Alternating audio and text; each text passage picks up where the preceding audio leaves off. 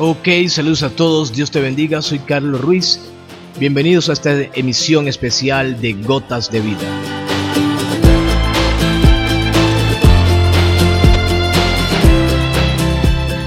¿De dónde salió Gotas de Vida? ¿Por qué hacemos Gotas de Vida?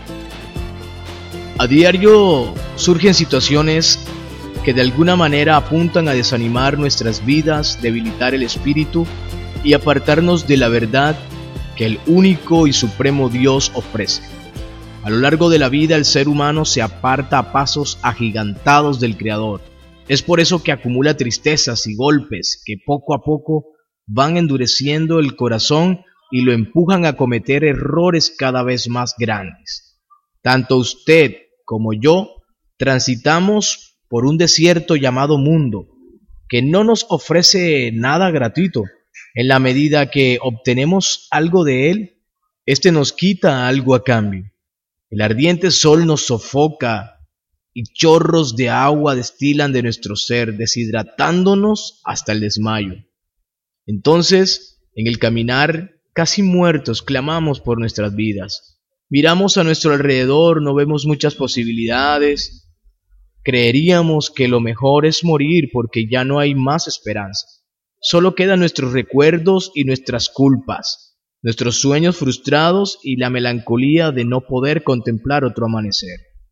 Solo necesitamos un poco de agua para soportar otro día.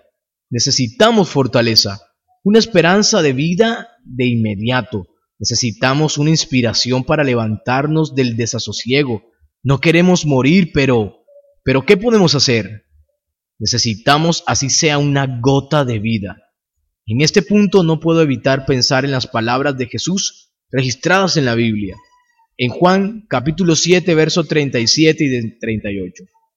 En el último y gran día de la fiesta, Jesús se puso en pie y alzó la voz diciendo, Si alguno tiene sed, venga a mí, beba. El que cree en mí, como dice la Escritura, de su interior correrán ríos de agua viva.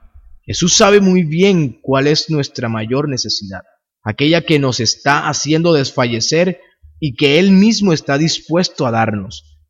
En este intento por dar de gracia lo que por gracia recibí un día, extraeremos gotas de vida de las sagradas escrituras, para recibir del Dios Todopoderoso la mayor bendición que nuestras almas necesitan, una vida plena llena del amor y la guianza del Salvador de la humanidad, Jesucristo desde este primer mensaje podríamos abastecer de agua de vida a muchos sedientos que quieran beber de la fuente inagotable. Un día recibí del amor de Dios, por eso estamos dando del amor de Dios en este espacio, en gotas de vida.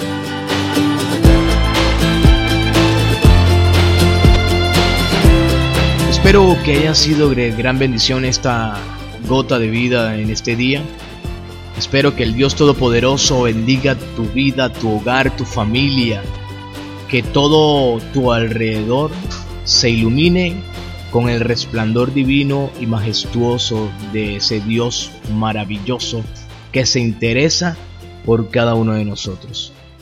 Si quieres recibir a Jesucristo como tu Señor y Salvador, repite conmigo, Señor Jesús, te pido perdón porque sé que he fallado, que te necesito y te pido que cambies mi vida, que la transformes para bien y me ayudes a vivir como a ti te agrada. Padre, te damos gracias en este día, porque hoy me has hecho un hijo tuyo por la gracia de Jesucristo. Gracias, amén y amén.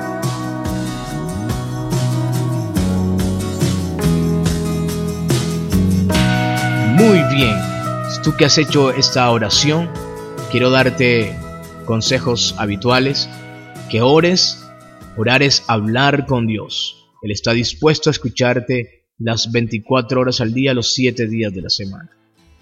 También lee la palabra de Dios, la Biblia, las Sagradas Escrituras, ese libro especial, maravilloso, que contiene tantos tesoros que serán de mucho, mucho beneficio para ti.